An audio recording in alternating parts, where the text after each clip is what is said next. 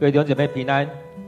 今天五月五日，我们要一起来读的经文在撒母耳记下第十四章十二节到二十四节。我们要一起来读的经文在撒母耳记下第十四章十二到二十四节。我们一起来看今天的经文。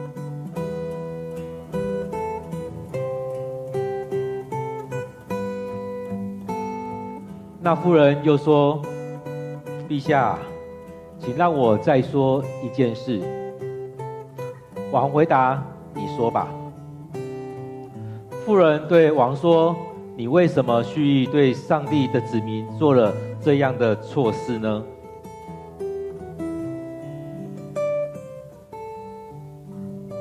你不准放逐在外的儿子回来。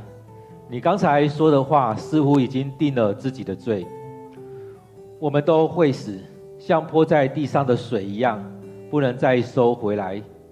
即使上帝不使死了的人复活，王至少有办法使一个流放的人回来。陛下，我来向你说话，是因为有人恐吓我，所以我想，我该对王提起。但愿王照我所请求的做。我想王会听我。救我脱离那要杀我儿子和我，把我们从上帝赐给他子民的土地上移去的人。我想，陛下的话一定会安慰我，因为王像上帝的天使一样，能辨别是非。愿上主你的上帝与你同在。王回答：“我要问你一个问题，你必须诚诚实实回答我。”妇人说：“陛下，请问。”大卫问：“是不是约押叫你来游说的？”妇人答：“我指着陛下的性命发誓，这问题我非回答你不可了。”“是的，确实是你的元帅约押要我这样做，这样说的。他这样做是要挽回这件事。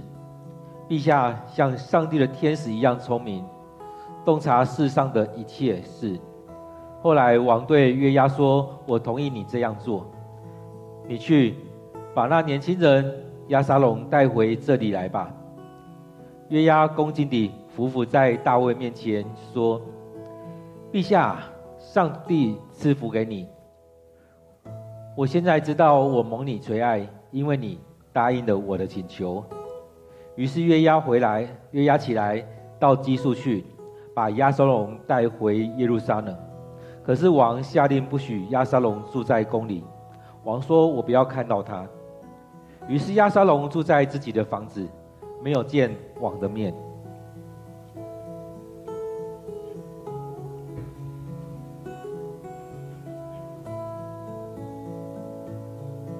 各位弟兄姐妹，我们今天读的经文在撒母耳记下第十四章十二到二十四节。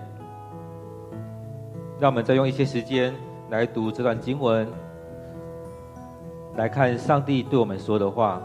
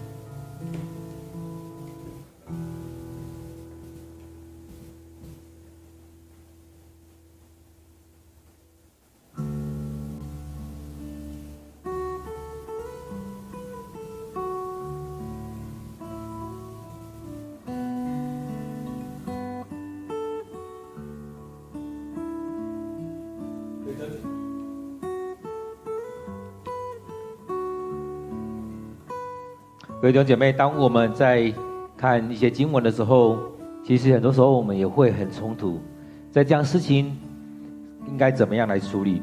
是照着大卫这时候的情境，是大带着照着这妇人的情境，他所说的来走吗？其实当我们面对很多问题的时候，我们常常跟着别人的逻辑，别人所说的话顺着走下去。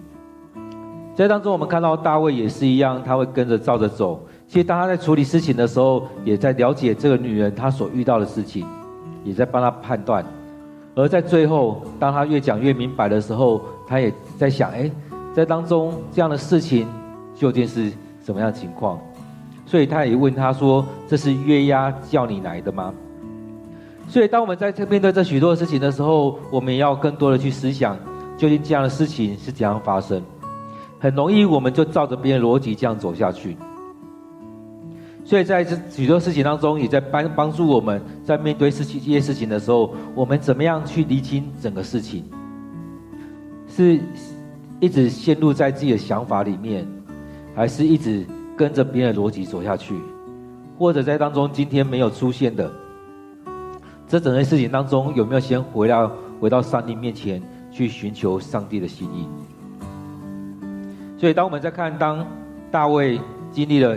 八四八的事件之后，其实很多事情他很少记载他回到上帝面前。在八四八事情之前，很多事情他都顺服在上帝的心意当中，他都求问上帝，但后续好像很少。所以面对很多事情的时候，他都将一起去判断了。而在当中一直走下去的时候，你会发现陷入在某一个状况里面。所以，各位姐妹，当我们在看这些经文的时候，我们也也有可能陷入在这妇女或约押所设计的一个逻辑里面。那在这当中，也让我们再去思想：哎，这些东东西里面这样的事情当中，我们怎么样来跳脱出来？在这些事情当中，我们怎么样去更明白上帝的心意是什么？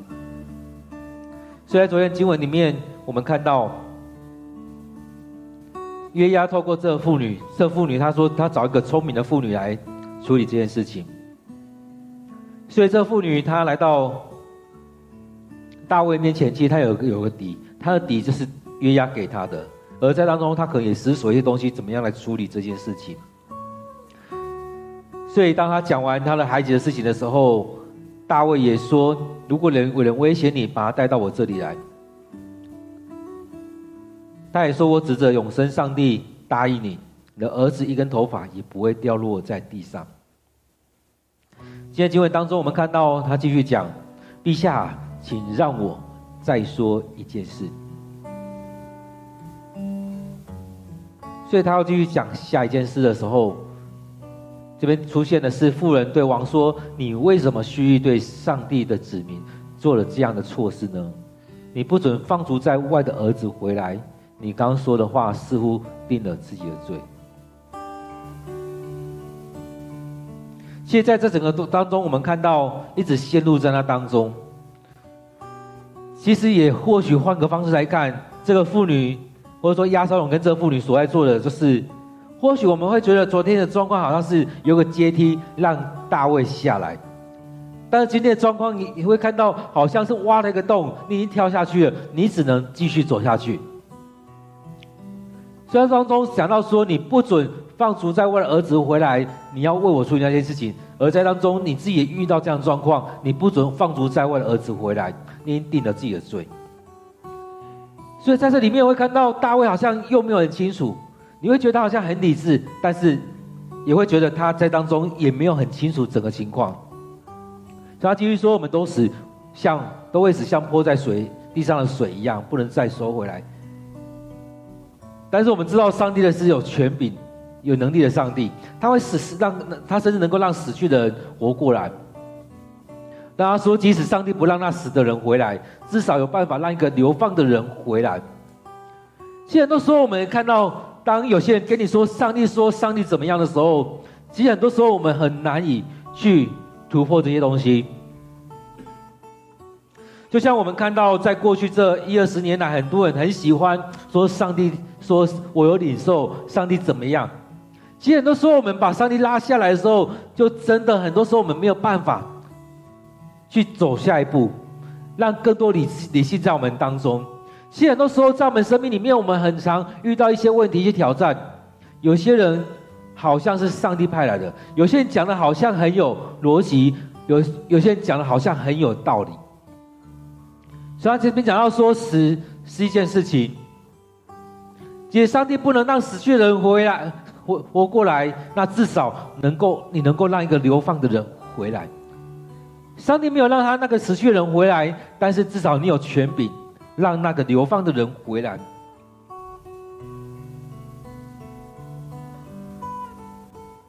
所以在这里面，我们看到这整件事情当中，其实有个定论，就是一定要让亚沙龙回来。所以挖了一个洞，让大卫跳下去之后，他不得不做这样的举动。所以这边继续讲到说：“我向你说话，是因为有人恐吓我。”所以。我想，我该对王提起，但愿王照我所请求的做。真的有人恐吓他吗？其实很多时候，好像就是一个一个局在这当中。所以在这里面，让我们更多去思想说，在这个状况里面，我们怎么样跳脱出来？我们很容易陷进去。他继续说：“王会听我的，救我脱离那杀我和我和我想要把我从上帝赐他子民的土地。”移去的人，所以在这情况当中，我们看到他继续在讲他的故事，他继续要让大卫陷入在那当中，他去做一个举动出来，而在当中他说：“陛下的话一一定会安慰我，因为王像上帝的天使一样，能辨别是非。愿上主你的上帝与你同在。”所以我们看到很多人在处理事情就这样子，在处理的过程当中，在。让你用你的理性在处理某一件事情，而在这个事情当中，其实又对应到你自己的生活。其实他们要做的是这样子，用这个例子对应到你所遇到的情况。你已经用这样方式处理处理你的事情，那你为什么不能用这样方式来处理你的事情呢？你帮我处理了，那你不能处理你自己事情吗？当你有这样的决定了，那接下来呢？你接下来呢？你不能这样子吗？所以在这一步一步的带领大卫陷进去，然后又捧他说：“你就像天使一样，能辨别是非。愿上主你的上帝与你同在。”所以在这个过程当中，把他捧得很高。你是王，你是上帝的天使，上帝与你同在。你蛮有智慧，蛮有权柄，蛮有能力。你可以在这里面当中。然而，在这里面，我们看到，当大卫陷入在那当中的时候，他就没有办法好好的去处理这件事情。然而，他也忘记了，虽然这边说愿上主你的上帝与你同在，但是很重要的是，上帝真的与他同在吗？他在处理这件事情的时候，他真的有回到上帝的面前吗？所以，在这景这情况里面，我们看到他们是挖了这洞。其实慢慢看看过来的时候，你会发现好像就是这样子，让大卫有一个台阶下来，但是也换个方面来看，让大卫陷入在那当中，他不得不做这样的决定。所以在这里面，我们看到又把他捧高，说：“愿上主与你同在，而且你像上帝的天使一样，能辨别是非。”在这里，因为当我们看到他们一步一步在讲的时候，接下来他这边说：“问你一个问题，你必须诚实的回答。”其实在这里面走到这边，其实也很清楚了，某些东西浮现出来了。所以大卫说：“我问你一个问题，你必须回答。”所以他说：“是不是约押叫你来的？”这妇女其实她也没有要遮掩什么，然后确实是你的元帅约押要我这样做的，要我这样说的。其实他也很坦白啊，因为他如果说谎遮掩，其实前面的事情就不用再处理了。但他这边也很坦白，直接讲出来是约押要我这样做的。其实你旁边人都很关心你，那你呢？你还要继续在这当中吗？你要继续为着安嫩来哀伤吗？你要继续为着押沙龙而在当中心里不高兴吗？你的生活境况一直在这样子，一直陷入在安嫩的死亡，一直在思念的亚沙龙，而在当中让他没有能力、没有力气去处理许多的事情。所以当中我们看到约押，他也确实很聪明，他还处理这些这样的事情。所以这个妇女很明白的说，确实是约押要我这样做，这样说的。而且他这样做是为了要挽回这整件事情。陛下，你不要再陷入，继续陷入在那当中了。你需要起来，起来，回复你原本的样子，回复你原本的位置。其实很多时候，我们陷入在一些哀伤的时候，让我们头脑不清楚了；让我们陷入在那情感当中，我们头脑不清楚了。其实我们看我们，或者是我们周边的人，其实有很多这样的人。在陷入某一些东西的时候，头脑不清楚，做了很多莫名其妙的事情，做了很多他不该做的事情。所以他说，约押这样做是要挽回这整件事情，把你拉回来，不要你继续陷入在那里面。陛下像上帝的天使一样聪明，洞察世世上的一切事。其实这边也在讲到说，其实大卫你真的是如此，你真的像上帝的天使一样聪明。洞察世上的一切事情，但是你现在呢？其实也在刺他。你像上帝天使一样聪明，但是你现在做的，真的是聪明人做的事吗？陛下，你能够洞察世上的一切事，但是现在呢？所以，当我们看到这边的时候，其实是有两面的。一个是你真的是有这样的恩赐。像天使一样聪明，洞察世上的一切事情。但是另外一面是你有这样的恩赐，但是你现在呢？其实你现在并不是如此啊！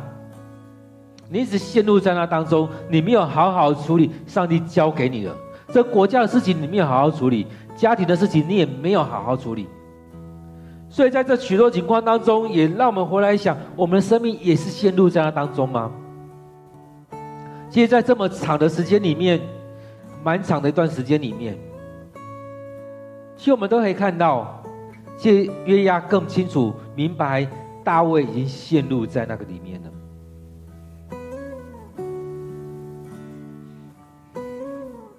所以后来我们看到王也对约押说：“我同你这样做，去吧，把那年轻人约沙龙、亚沙龙带回来这里吧。”其实很多时候我们会顺着那东西下去，也只能这样子。也或许大卫他想要让现状能够改变，让现状改变。所以在当中，他也陷入在那里面，因为他用他的现在情绪在做处理。其实他在当中走到这边的时候，也照着约押跟那个妇人。所处理的这样走下来，他好像不能反悔了，大家没有这样做就陷入在那当中。其实很多时候我们在这情况里面常遇到一些事情，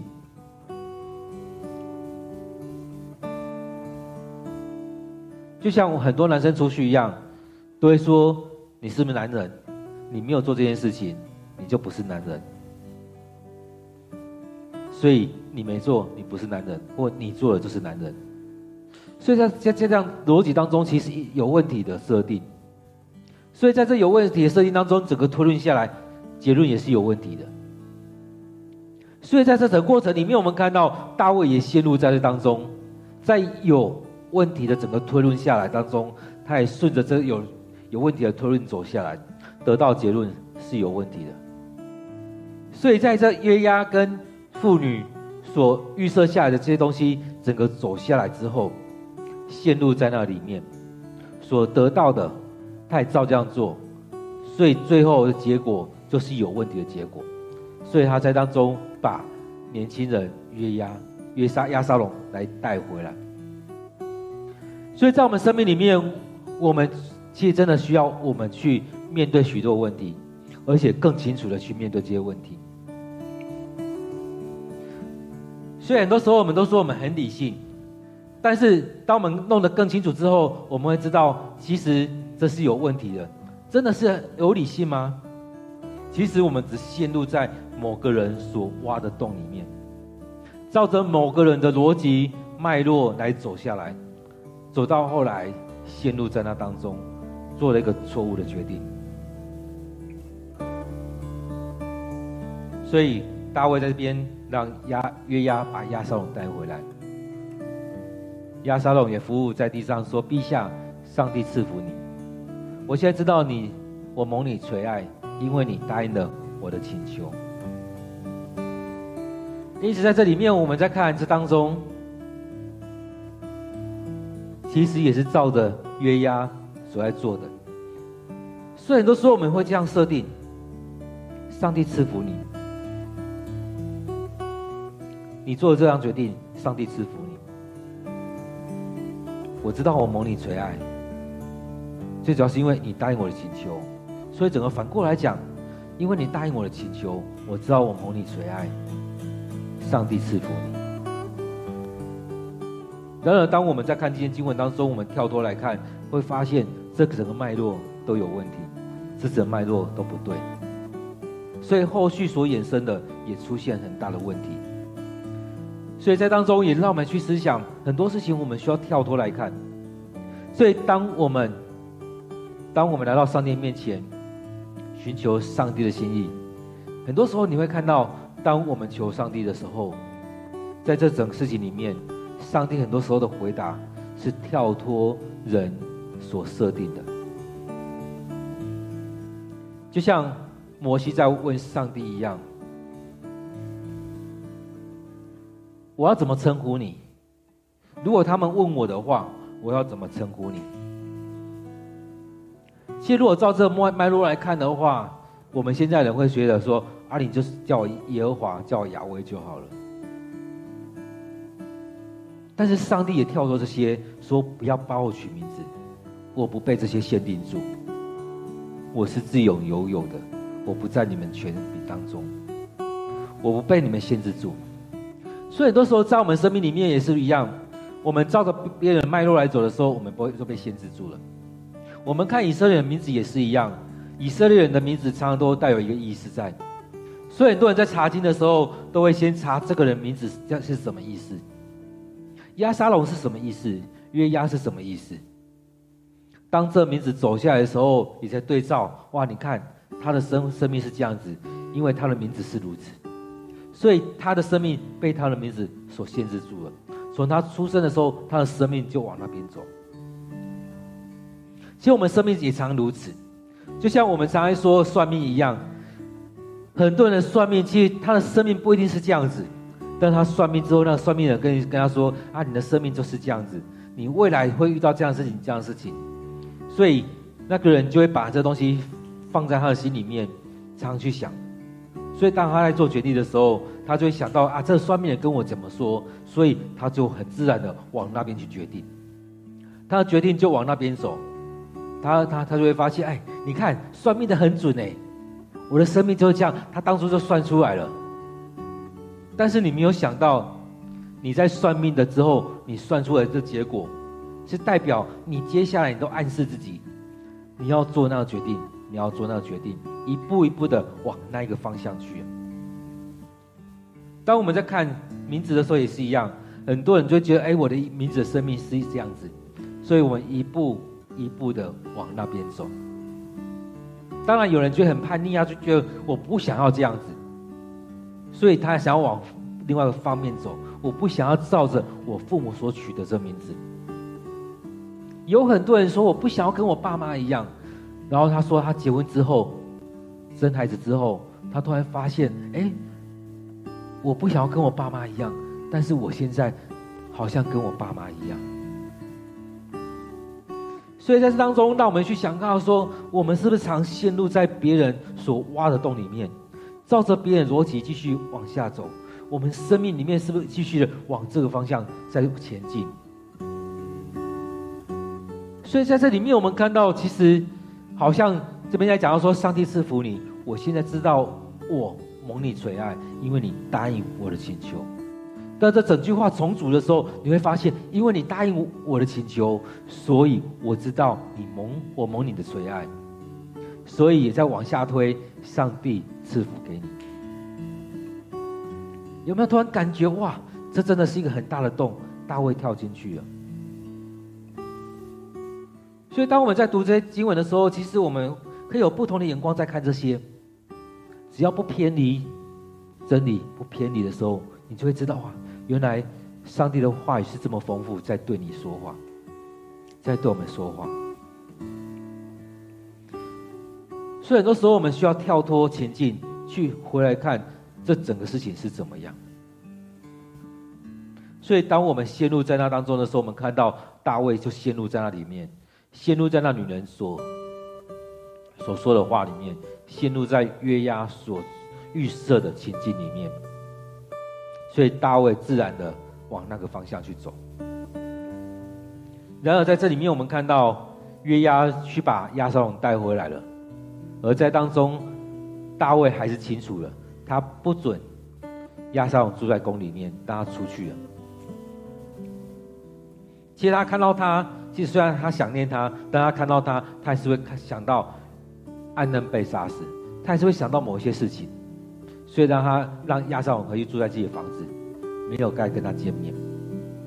所以在这里面，我们看到有很多事情持续持续就这样在发生。而在这许多事情里面，我们看到或许有人给我们有阶梯下来，但是在这个过程里面，我们真实的去经历了什么？真的是阶梯吗？还是那个阶梯是让你进入到那个洞里面去？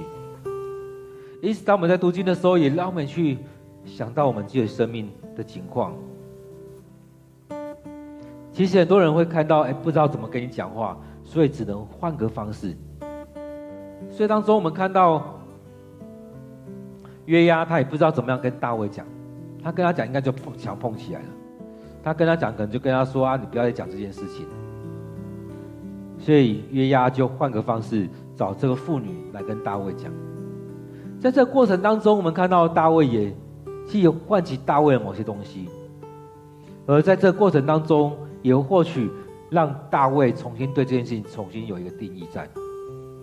虽然过了这么多年了，这个故事让大卫对押沙龙杀暗嫩的事情重新定义之后，他决定让押沙龙回来。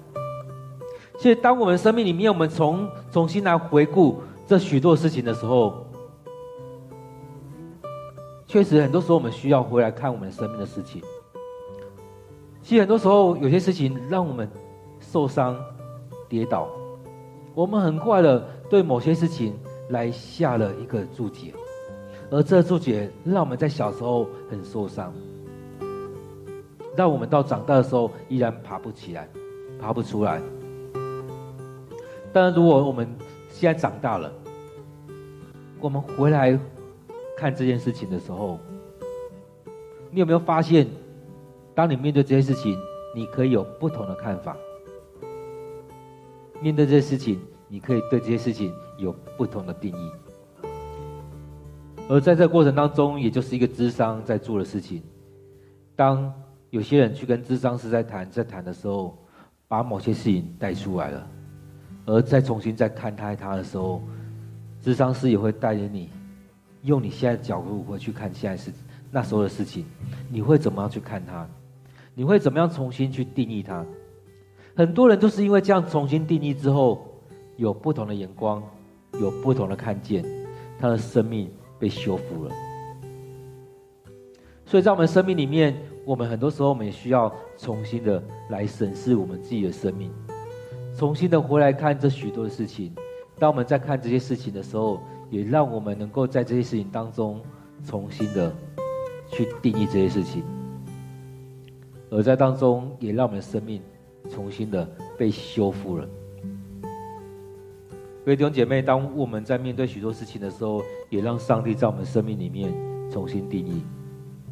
所以在这些经经文里面，让我们看到第一个回来看的是，我们不要陷入在别人逻辑当中。其实我们看到上帝。的带领里面，常常跳脱许多的逻辑。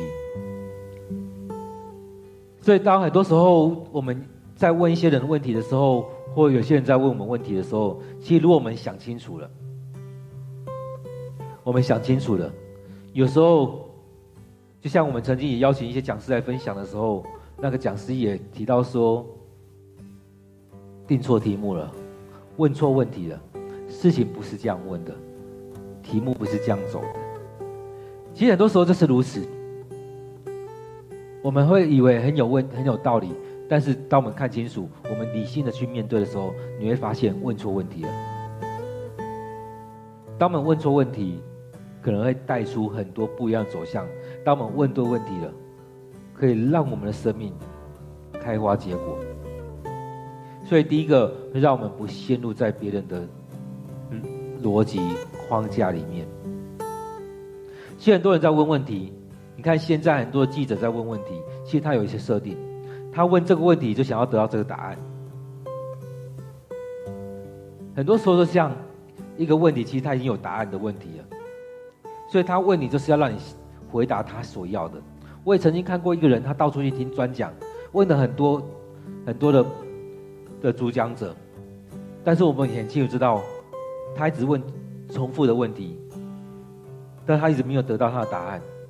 或许他曾经有得过答案。他也在了解到底有几个人照着他的脉络来回答他的问题，让他得到他想要的答案。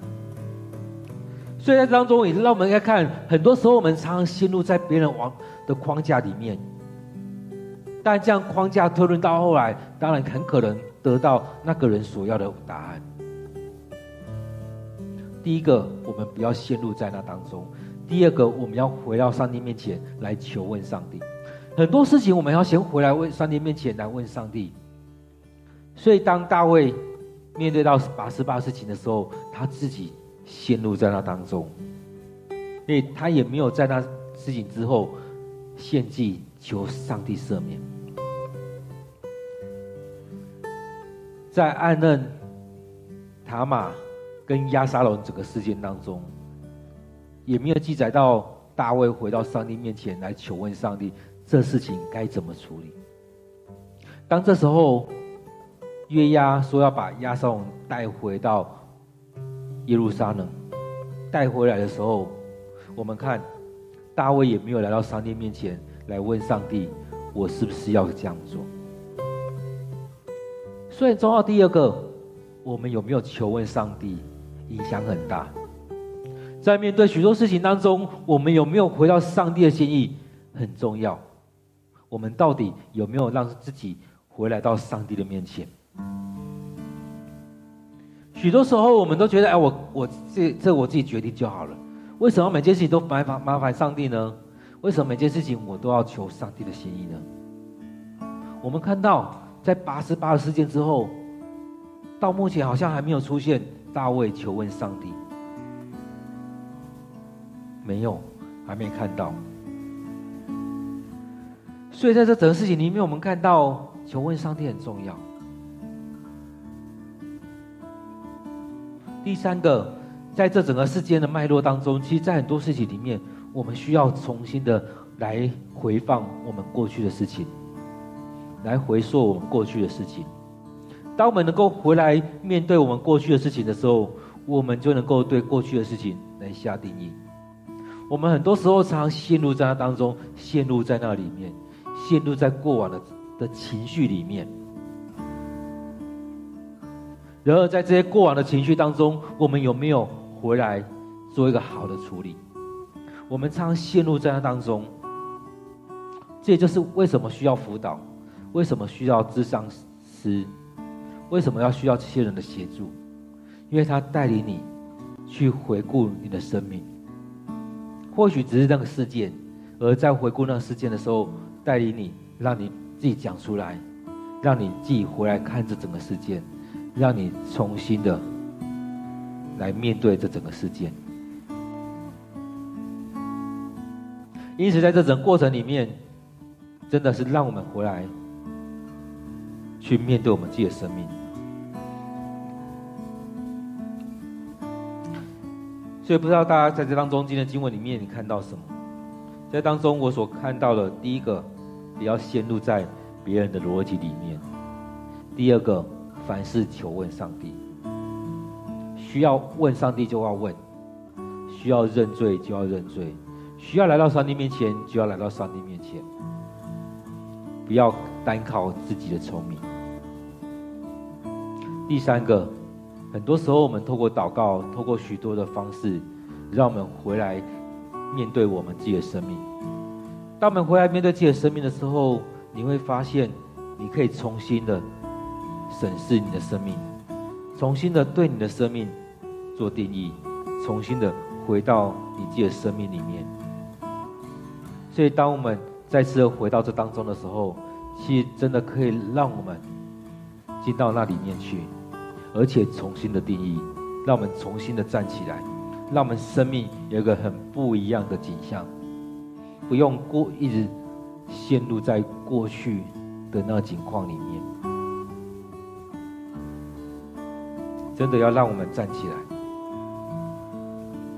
各位弟兄姐妹，在这些事件当中，在这些经文当中，你怎么样来看待这些经文？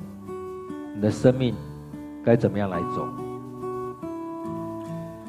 在这整个事件当中，是不是我们要先回到上帝的面前？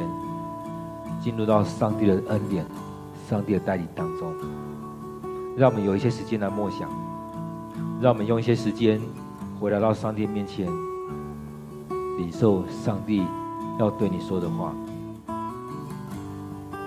我们有一些时间来默想，来祷告。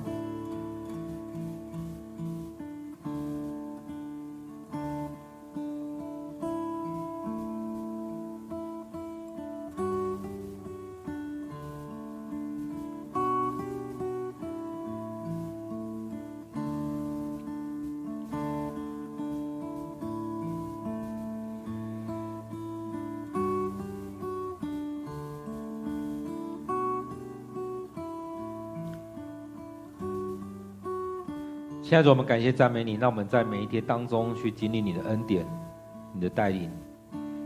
亲爱的主，我们面对这许多事情的时候，也愿主你帮助我们，让我们更深的去经历你，让我们更深的愿意将自己交在主你的手中，交在主你的面前。亲爱的主，当我们面对这许多事情的时候，我们常常会被别人牵着鼻子走。但主，愿主你带领我们，让我们清楚的。看见这整件事情的发生，让我们清楚的将自己交在主你的手中，让我们清楚的将自己仰望在主你的面前。现在主恳求你带领我们，让我们生命仰望在主你的面前。很多时候，别人所说的话真的会牵着我们鼻子走，我们就跟着这样走。但是主，在我们在当中不断的为这些事情来祷告，不论是我们的家人。我们的父母、我们的亲戚朋友、我们的孩子、我们的另外一半、我们的教会、我们的小组，现在主帮助我们，让我们在这许多事情当中，我们将自己交在主你的手中。我们很多时候都陷入在某一些情况当中走不出来，而有有些时候别人也希望把我们带出来，而我们也跟着他走。或许走对了，或许走错了，但更重要的是，我们有没有回到主你面前来寻求主你的心意？主要带领我们在当中许多事情，让我们单单的回到主你面前来寻求主你的恩典、主你的带领、主你的心意，来求问主。现在主也愿主你带领我们，让我们在当中，我们面对了这许多事情的时候，更重要的是，我们要怎么样去看这些事情？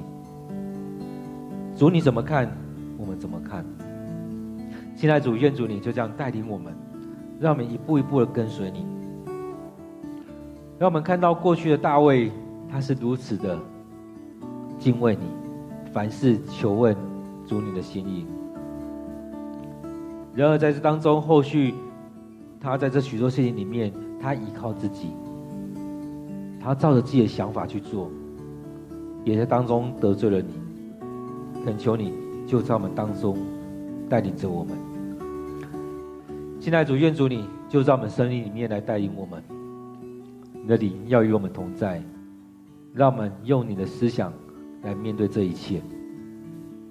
当我们能够用你的心意来面对这一切的时候，也就是我们降服在主你面前的时候。当我们每个人都能够这样做的时候，也就是你上帝国临在的时候。感谢主，也就在我们当中。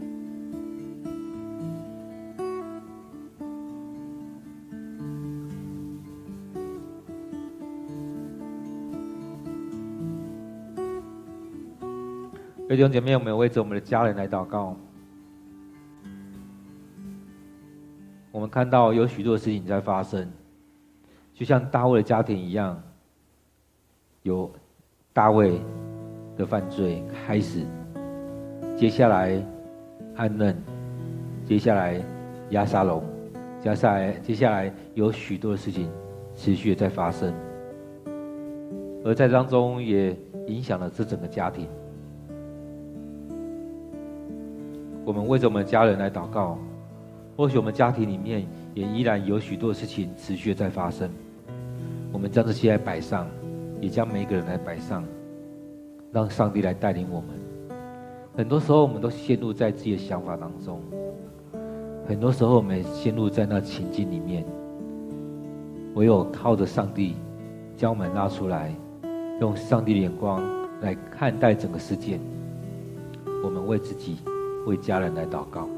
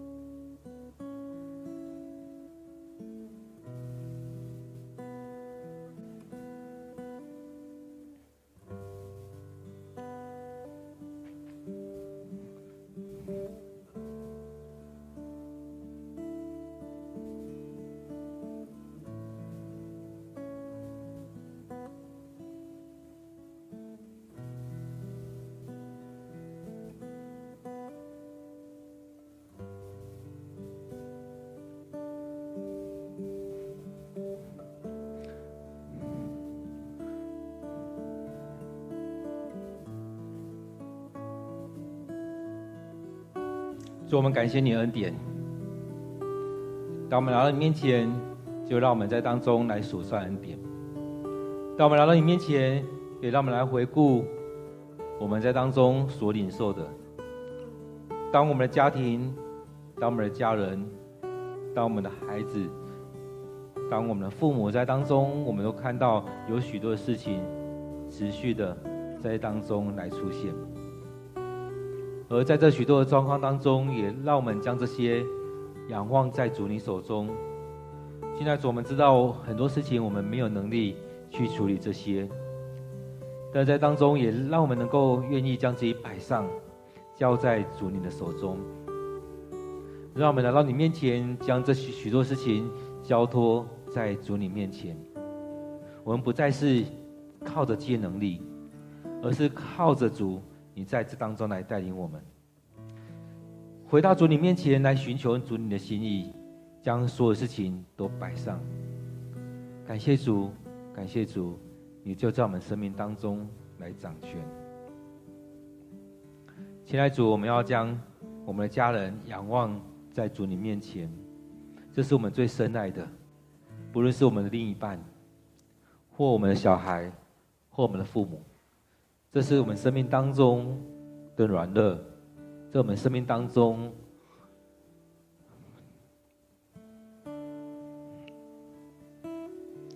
所最关注的一些人，主要恳求你，就在我们生命里面来带领我们。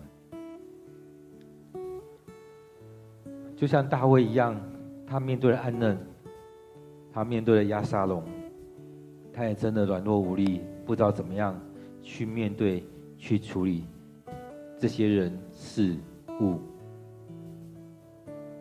在这当中，我们看到约押，他明白大卫的心思，他也期待能够有一个好的结局。他在当中用一些方式来帮忙、来协助处理。在这里面，我们看到在这些事情状况当中，约押确实很衷心的帮助大卫的家庭，但这确实是符合上帝的心意吗？我们不知道。主啊，帮助我们，让我们在许多事情里面，或许我们有这样的聪明智慧，但是主也愿主你帮助我们，让我们知道。我们可以怎么做？我们怎么样做才是最好的？将这许多事情来摆上，愿主你带领，愿主你恩待我们。亲爱主，我们要将我们的家庭交在主你的手中。亲爱主，我们感谢赞美你，让我们每天有一些时间先摆上，让你分别为圣。让我们将自己摆上，你就这样祝福我们；当我们将自己摆上，你就带领我们。亲爱的主，在这世上，我们在当中或许没有那么聪明，在这世上，我们很多时候就会陷入在某一些事情里面，我们可能就被别人牵着鼻子走。但是主，愿主你让我们提醒我们，让我们。将许多事情带到主你面前来，不再是依靠自己，也不是依靠着别人，而是单单的仰望你。现在主，当我们将自己交在主你手中，我们知道我们生命已经被你重新定义，我们又可以用那不一样的眼光来看待这一切事情。面对这许多事情，我们将自己单单的。交在主你手中，亲爱主，我们要将我们的家人、将我们教会、将我们今天所参与的弟兄姐妹，交在主你手中，仰望在主你手中，恳求你带领着我们。感谢赞美主你的恩典，我们将祷告、祈求，都是奉靠主耶稣的名，阿门。亲爱的弟兄姐妹，感谢上帝的恩典。让我们每天都能够领受他的话语，让我们每天都能够来到他的面前，来经历上帝的同在。当我们能够来到上帝面前，也让我们将全人全心都交托仰望在上帝的手中。让我们每天能够有段时间摆上，交在上帝的面前，让上帝将你我分别为圣。愿上帝祝福你。